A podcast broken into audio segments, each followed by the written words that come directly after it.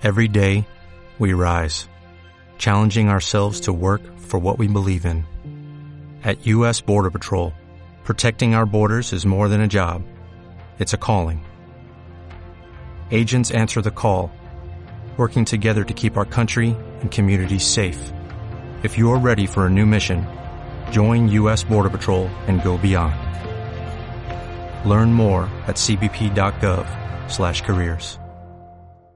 Tu ayuda es muy importante para este programa. Pulsa el botón apoyar y ayúdame a continuar aquí mucho tiempo, liberando mentes cautivas y abriéndole los ojos a las víctimas de esta secta.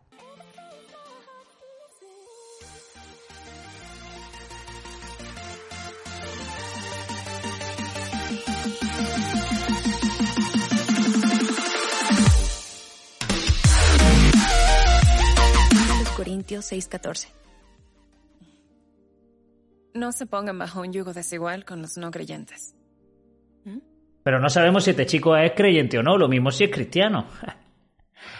1-0, mandamiento de mierda que no amargaste en la vida. ¿Qué tal amigos? Bienvenidos, bienvenidos una vez más al Rincón de Emma. Yo soy Emma y esta es vuestra casa, vuestro hogar, vuestro rincón en el broadcasting de noviembre donde piden a los testigos paciencia. ¿Paciencia por qué? Porque decíamos que el fin del mundo iba a llegar, porque esto era el fin del fin de los últimos días, del último día, del último día del fin. Y todavía no ha llegado ni se le espera. Así que paciencia. Y aquí en este broadcasting nos van a mostrar ejemplos de lo pacientes que son la gente normal, Dios, la Virgen, Jesucristo y los ángeles, y para que veamos lo malo que somos como no tengamos paciencia y sobre todo como no obedezcamos al cuerpo gobernante. La paciencia es parte del fruto del Espíritu de Dios. Cuando somos pacientes, demostramos que amamos a Jehová. Cuando no mando a la mierda a la primera los testigos, cuando me predican, demuestro que amo a Jehová. Ok. El amor es paciente y bondadoso. El amor no es celoso, no presume, no es arrogante. En la Biblia dice que Dios es amor y el amor lo define así. Sin embargo, vemos que Dios se llama a sí mismo un Dios celoso en Éxodo 25 y que es arrogante entre otros muchos textos en, en Éxodo 18:11. También dice que el amor no se irrita ni guarda rencor y Dios castigaba al pecador, no solo al pecador, sino a las generaciones posteriores, muchas generaciones después. Dice que el amor todo lo soporta y Dios no soporta que tú uses tu libre albedrío para no adorarlo, porque si no lo adoras, en el futuro te va a matar. Dios debe verdad es amor? Los israelitas no fueron pacientes. No esperaron. Esto deja claro que no valoraban ni la paciencia ni el amor leal de Jehová que los israelitas no esperaron, estuvieron dando vuelta por un desierto 40 años en una travesía que según Google Maps puede tardar a pie 6 días. Había gente muy probablemente que nació y que murió en el desierto viendo solamente arena y esperando a que Dios por fin lo llevara a algún maldito lugar para poder comer otra cosa que no fuera la misma comida que por la mañana, al mediodía y por la noche comían durante 40 años. Y tú me estás diciendo que los israelitas no tuvieron paciencia. Piensen lo bien que nos ha dirigido Jehová últimamente, durante la pandemia, cuando han ocurrido desastres naturales, y al darnos instrucciones adecuadas para predicar. Puede que no lo entendiéramos todo, o que no estuviéramos de acuerdo con algunas decisiones. Pero nos hemos tomado el tiempo para pensar en lo mucho que Jehová nos cuida y hemos confiado en Él porque lo amamos. Con una tasa absolutamente vergonzosa, el cuerpo gobernante vuelve a reírse de los testigos de Jehová y de las más de las 30.000 familias que perdieron a algún miembro durante la pandemia, diciendo que en realidad estaban bien cuidadas por Dios. En cualquier caso, ¿qué medidas ha tomado el pueblo de Jehová que no haya tomado los gobiernos eh, dominados por Satanás y que los haya protegido todavía más. Han ido siempre un paso por detrás en toda esta pandemia, pero aún así dice que algunas medidas pues probablemente no las entendían. ¿Cuáles? Todas las medidas que los testigos de Jehová estaban tomando las estaban tomando también los gobiernos y estaban siendo explicadas día tras día en las noticias. Lo que pasa es que esto lo usan para cuando tengan una orden disparatada que nadie entienda, como vamos a comprar un salón y luego venderlo y el dinero para nosotros y usan esto para explicar lo otro, pero les ha salido mal. Gracias a eso hemos aprendido que si somos pacientes y aceptamos de buena gana su guía, no haremos las cosas a nuestro modo, y eso será bueno para nosotros y para los demás. Si no haces lo que ellos dicen, no eres paciente. Pensemos en el mejor ejemplo de paciencia, el de Jehová. Él está demostrando que es muy paciente al no acabar todavía con este mundo. Ya decidió el día y la hora en que esto va a ocurrir, y está esperando con paciencia a que llegue ese momento. Él se apega a ese horario que determinó. Vamos a ver, si ya has decidido el día, no estás siendo paciente, simplemente estás esperando a que llegue el día. Yo me caso el año que viene y hay invitados que me han dicho que no pueden venir. Yo me voy a casar ese día, vengan o no vengan. ¿Estoy yo siendo paciente con esos invitados a ver si se arrepienten y vienen? No, voy a celebrar mi boda, vengan o no vengan. Si Dios ha prometido que se va a cargar al 99% de la población mundial y ya ha fijado un día, no está teniendo paciencia con la gente. Está aguantándose las ganas de masacrar a una creación suya una vez más. Porque si realmente estuviera siendo paciente para que todos se puedan salvar, imaginaos que toda la población mundial acepta el mensaje de los testigos habría Armagedón, no haría falta, pero eso incumpliría todas las profecías de la Biblia. Por lo tanto, esto es una mentira testiguil, una más. Él sabe que todos deseamos que el fin llegue lo antes posible y que ya queremos ver cumplidas todas sus promesas. Y Él quiere cumplirlas. Pero no por eso se va a impacientar. Jehová no actuará antes de lo debido. Esto me parece tremendamente injusto, sobre todo para un chaval que tenga 20 años y que haya nacido en el tiempo del fin. Él solo ha tenido 20 años para pensarse las cosas. Sin embargo, el resto de la humanidad ha tenido 80, 90 o 100 años para cambiar de opinión. Al chaval que nazca en el último día de los últimos días no le dejan margen de maniobra. Es una fumada. Gracias a la paciencia de Jehová, podemos tener salvación. No, gracias a la paciencia de Jehová, no. Gracias a que hayas tenido suerte de nacer en un intervalo donde todavía te dé tiempo a decidir qué vas a hacer con tu vida. Si Jehová se hubiera impacientado y hubiera decidido acabar con este sistema hace cinco, diez o veinte años, ¿hubiera conocido la verdad? Pues según vuestros propios discursos, sí, Jehová los resucitaría en una resurrección de justos y de injustos para que una vez resucitados aprendan la verdad. Lo cual tampoco tiene sentido, porque entonces, si eso fuera así, que Dios traiga ya el fin y los que no conozcan la verdad, que los resucite, lo conozcan y decidan otra fumada. La paciencia también nos ayudará con familiares a los que les cuesta respetar nuestras creencias y adaptarse a nuestro estilo de vida. A los que les cuesta trabajo que los demás no sean como vosotros, es a vosotros, que los dejáis de hablar y encima también los echáis de casa. A veces, los ancianos también tienen que ayudar a hermanos a los que les cuesta trabajo aceptar sus consejos. Los ancianos no dan consejos, dan órdenes y ultimátums. El problema era que estaba tratando de organizar mi vida espiritual en torno a mi trabajo y no al revés. Y me justificaba diciendo, solo es mi trabajo, es mi profesión.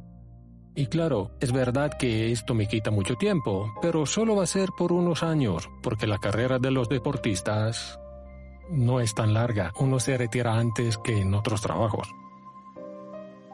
Pero mientras más me acercaba a Jehová, más grande era el conflicto que sentía en mi interior. Para los que nunca han sido testigos de Jehová, lo traduzco. Cuanto más absorbido estás por la secta, más conflictos internos tienes, porque tienes que dejarlo todo por la secta. Cuando jugué en otros equipos y me mudé a otras ciudades, em, ellos, por así decirlo, me buscaron dos familias para que me cuidaran. Más bien buscaron espías para que no te escaparas, gorrión. Tampoco me presionaron para que tomara una decisión. No me dijeron que tenía que dejar el básquetbol. Porque era yo el que tenía que tomar la decisión de si seguía jugando o lo dejaba. Claro que la decisión es tuya, no te van a poner un puñal en el pecho, pero a mí tampoco me presiona el Estado para que pague impuestos. Es decisión mía, no te jodas. Entonces, me di cuenta de que yo quería tener una vida así. Jugué desde el año 1995 hasta abril del año 2008, que fue cuando jugué mi último partido. Tiene cara de ser feliz, qué duda cabe. Tuve el privilegio de asistir a la escuela para evangelizadores del reino. Fue una experiencia inolvidable. Que sea inolvidable no significa necesariamente que fuera una buena experiencia. Yo una vez me hice la cera en los sobacos y fue también una situación inolvidable. Es verdad que lo que este mundo ofrece puede darte cierta satisfacción, pero al final siempre tienes que sacrificar algo. Aquí, por ejemplo, él no está sacrificando nada por ser testigo, como por ejemplo su carrera. Me siento feliz de verdad. En realidad formamos parte de un equipo muy grande. Esta historia nos enseña que mientras más tiempo dediquemos a otros asuntos, menos tiempo tendremos para dedicarle a Jehová. Y viceversa. Y que mientras más rápido tomemos buenas decisiones, más rápido recibiremos bendiciones de parte de Jehová y seremos felices. Suena convincente, sí.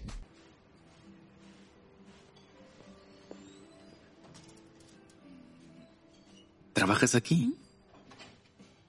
No, en realidad trabajo en la NASA, pero me gusta pasarme por aquí para lavar los platos después de desayunar. Ok. Pero mira, te dejo mi número. Y me escribes. ¿Sí? Llega tarde, se pone a coquetear con clientes. ¿De verdad eso te enseñan a ti en la escuela del ministerio teocrático? Dijo que quería estudiar. Sí, quiere estudiarte a ti. Respuesta de novia celosa. Segunda los Corintios 6:14. No se pongan bajo un yugo desigual con los no creyentes. Pero no sabemos si este chico es creyente o no, lo mismo si es cristiano. 1-0, mandamiento de mierda que no amargaste en la vida. ¿Lo vas a llamar? Mm, No, no creo. ¿Por qué no? Porque no creo que sea la religión lo que le interesa. Y sí, sí, él va a morir por tus prejuicios, mala pécora. era que todas las instrucciones que necesita una planta para crecer están en una pequeña semillita de uno o dos milímetros. Tenía muy claro que eso no era casualidad. Para mí, eso era una prueba evidente de que Dios tenía que existir. Una semilla es una prueba irrefutable para él. A la familia de mi esposa le han sorprendido mucho mis cambios. Estoy seguro de que si no hubiera dejado las apuestas, mi familia se habría roto. Se lo comen y se parten de risa, pero bueno, ¿qué lleva eso? ¿Eso es legal? Si está luchando contra una adicción, no se rinda. Ábrale su corazón a Jehová y pídale ayuda. Pídele ayuda a un profesional que va a ser mejor. Salomón se pudo haber casado con una israelita, con solo una, y haber sido feliz con la esposa de su juventud. David también se podía haber casado solo con una mujer, pero er- ellos eran así. Yo creo que los Borbones descienden de ahí. Todos tenemos familiares que no son testigos. Los queremos mucho y de vez en cuando los visitamos. Pero ¿verdad que enseguida nos quedamos sin saber de qué hablar? Porque no compartimos con ellos lo más importante para nosotros, la verdad. Sí, pero la culpa no es de ellos, es vuestra porque sois monotema. A mí me encanta mi canal y me encanta la comunidad que tengo aquí. ¡Oh! ¿Qué comunidad tengo? Pero entiendo que no puedo estar hablando constantemente de esto a gente que no le interesa. Por cierto, si te está gustando este vídeo, dame un like o apóyame en el botón de gracias. ¿Por qué se sentía Salomón tan cómodo entre tanta mujer pagana? ¿De qué hablarían? Seguro que no se ponían a estudiar juntos la atalaya. No, tampoco creo que se descargaran el FIFA. ¿Por qué le gustaban tanto estas mujeres? ¿Sería porque eran humildes? ¿Por su ropa bonita y modesta? ¿Por su conducta casta? ¿Por su espíritu tranquilo y apacible? ¿O era más bien por su físico? Una vez más, el cuerpo gobernante prejuzgando a las mujeres que no piensan como ellos y con su prejuicio diciendo que las mujeres que no sirven a su Dios no pueden tener ningún tipo de cualidad más allá de su físico. Te voy a contar un secreto, amigo, acércate, acércate, acércate. Eres tonto si tú crees que un chaval de 19 años se casa con una testiga por su modestia al vestir. Imagínese un hermano soltero que predica y va a las reuniones, pero en sus noches libres le gusta salir de fiesta, ir a lugares donde se puede bailar, y no se siente incómodo charlando con la gente del mundo en esos lugares. De hecho, le gusta, y como ahí no hay hermanas, tiene que bailar con mujeres del mundo. ¿Por qué le gusta eso? Trabaja mucho en la congregación, pero obviamente hay algo ahí que no anda del todo bien. Si eres feliz y eres una persona sociable, algo no va bien.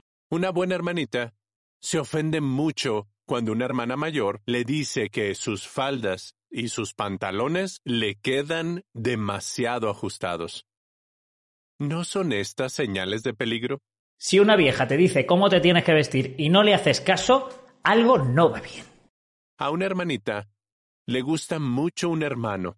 Es muy guapo, súper simpático y se lleva bien con todo el mundo. Pero ¿cómo está su espiritualidad? ¿Tiene establecida una buena rutina espiritual y la sigue? Por ejemplo, si le mencionan un artículo de una atalaya reciente, dice a menudo, ¡ay, ese no lo vi! Si ese es el caso, es una mala señal. Si no ha leído la última atalaya, no es espiritual. Ya lo marcó la Biblia en su famosa epístola a la segunda carta de Mis cojones morenos 7.8.